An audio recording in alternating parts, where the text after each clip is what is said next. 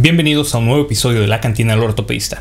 Yo soy Joel Galindo y el día de hoy le voy a enviar un saludo a toda la raza que nos escucha por alguna plataforma de podcast.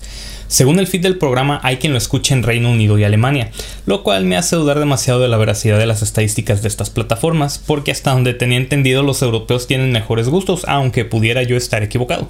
El canal está a poco más de un mes de cumplir su primer año, y los que me siguen en Twitter sabrán que hace poco anduve de hablador y dije que si antes de que se cumple el año, el 10 de noviembre, este canal llega a los mil suscriptores, iba a rifar una botella de Macallan 12. Al momento de grabar este episodio, el canal tiene 968 suscriptores, así que díganle a sus compas que se suscriban para que tengan oportunidad de ganarse esa botellita. Sin más por el momento, te invito a que me acompañes con tu vida favorita a revisar el tema de fracturas de la diáfisis femoral. Empecemos.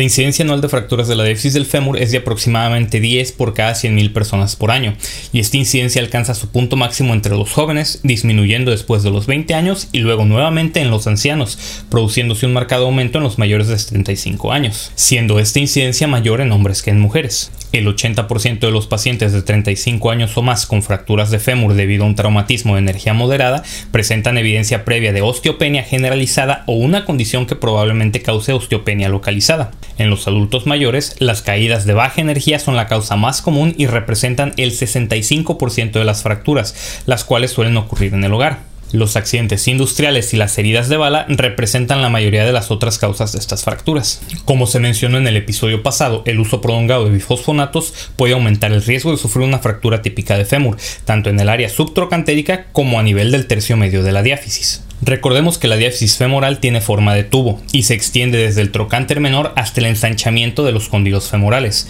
Es convexo a lo largo de su superficie anterior y cóncavo a lo largo de la parte posterior.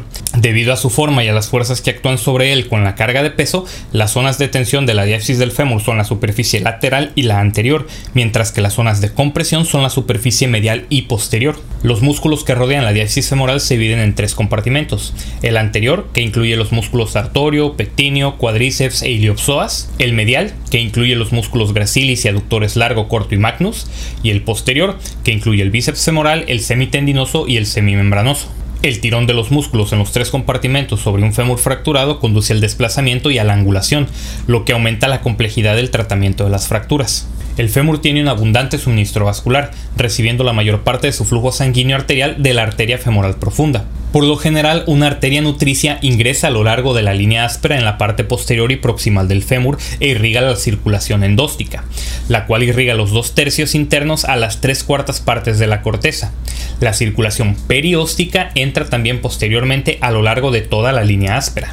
Cuando se desplaza una fractura, los vasos sanguíneos medulares se rompen y los vasos periósticos se convierten en la principal fuente arterial del sitio de la fractura durante la cicatrización temprana.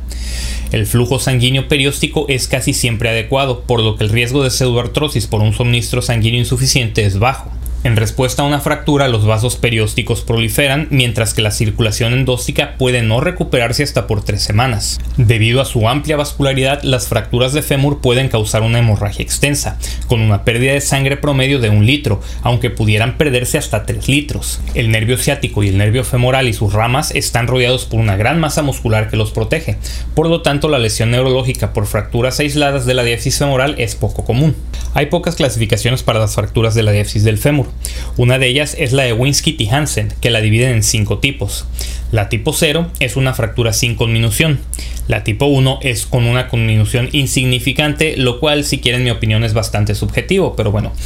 La tipo 2 es cuando existe un contacto entre las corticales de los fragmentos principales de más del 50% del diámetro de la diáfisis. Las tipo 3 es cuando este contacto es menor del 50%. Y las tipo 4 son fracturas segmentarias, donde no existe contacto entre los fragmentos principales de la fractura. La otra clasificación es naturalmente la de la AO. Recordemos que al fémur le corresponde el número 3 y a la diáfisis el número 2. Los trazos simples son la letra A, los trazos con tercer fragmento en cuña son la letra B y los trazos segmentarios son la letra C. El resto de descriptores y calificadores secundarios dependerá de si la cuña o el segmento son simples o multifragmentados y de si el trazo se localiza en el tercio proximal medio distal de la diáfisis del fémur. Como siempre te recuerdo que hay un episodio en el canal donde te explico de forma detallada la clasificación AO, el cual voy a dejar enlazado en alguna parte de la pantalla por acá para que lo puedas revisar y sea más fácil entender este sistema de clasificación. La presentación clínica de una fractura de la diáfisis del fémur no es sutil. El diagnóstico clínico suele ser obvio según el mecanismo y la presencia de dolor, hinchazón y deformidad, incluido el acortamiento del muslo, siendo comunes las lesiones extensas de los tejidos blandos y el sangrado. Debido a la alta asociación de fracturas de fémur con otras lesiones, particularmente si se trata de un traumatismo de alta energía, el paciente debe ser evaluado cuidadosamente siguiendo las pautas básicas de la TLS. Una vez que el paciente se estabiliza, se realiza una inspección secundaria completa en busca de otras lesiones importantes. Como parte de esta exploración secundaria, el anillo pélvico y la cadera deben inspeccionarse en busca de dolor de palpación, hinchazón y equimosis, lo que puede indicar una alteración pélvica concomitante o una fractura de cadera.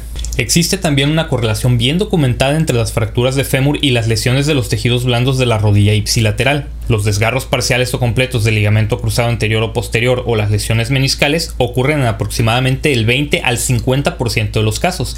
Por lo tanto, la rodilla ipsilateral debe examinarse cuidadosamente en la medida de lo posible, dada la naturaleza dolorosa de las fracturas del fémur, en busca de fracturas no contiguas y lesiones de ligamentos u otros tejidos blandos. Como ya se mencionó previamente, la lesión neurológica causada directamente por una fractura de la femoral es rara. Sin embargo, se debe realizar una evaluación neurovascular cuidadosa de la extremidad afectada, debiendo palparse los pulsos distales y evaluar la sensación y la función motora. Es necesario realizar estos pacientes radiografías biplanares del fémur que incluyan la articulación de la cadera y de la rodilla, así como obtener proyección anteroposterior de pelvis y biplanares de la cadera y de la rodilla ipsilaterales. La tomografía es de utilidad para descartar lesiones del anillo pélvico, del acetábulo y del cuello del fémur en pacientes con radiografías dudosas pero con una alta sospecha clínica. En la actualidad, el tratamiento cerrado como forma de tratamiento definitivo está prácticamente restringido a pacientes adultos con un riesgo quirúrgico extremo para cirugía. Todos los demás pacientes deberán de ser tratados con cuchillo y la estabilización quirúrgica debe de realizarse de ser posible dentro de las primeras 24 horas posteriores a la fractura para mejorar los resultados. En pacientes inestables con politrauma, lesión vascular o fracturas expuestas, la fijación externa con conversión en clavado endomedular a las 2 o 3 semanas de la lesión es una opción, recordando que se deben de colocar dos tornillos chance a cada lado de la fractura, siendo la cortical anterolateral y la lateral directa la zona segura para la colocación de los mismos. La reducción abierta y fijación interna con placa y tornillos es una opción de tratamiento en pacientes con fractura ipsilateral del cuello del fémur a quienes se les tratará con tornillos y también en pacientes con fracturas del tercio distal cerca de la unión metáfiso-diafisaria. El emplacado puede realizarse mediante una osteosíntesis mínima invasiva o mediante un abordaje lateral directo, con la desventaja de que hay mayor desperiostización y violación del hematoma de fractura con la segunda opción, pero se puede realizar una reducción interfragmentaria anatómica a diferencia de la osteosíntesis mínima invasiva. El gold estándar para el tratamiento de este tipo de fracturas es el enclavado endomedular, el cual puede ser anterógrado o retrógrado. Esto quiere decir que entre a nivel del fémur proximal o de la rodilla respectivamente.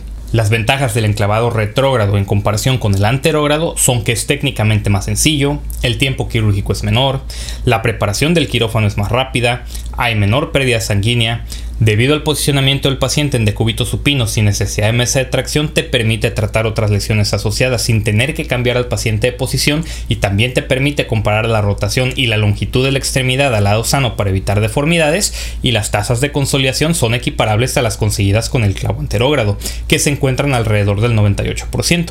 Las desventajas son el dolor en la rodilla, la lesión del cartílago articular y la posibilidad de lesionar los ligamentos cruzados con un punto de entrada inadecuado. El enclavado anterógrado se puede realizar a través de un punto de entrada en la fosa piriforme o a nivel del trocánter mayor dependiendo del diseño del clavo.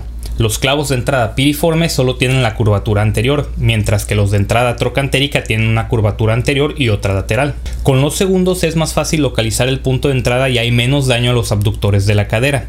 Sin embargo, no son colineales con el eje mecánico del fémur y un punto de entrada muy lateral puede resultar en una mala alineación en varo del fragmento proximal.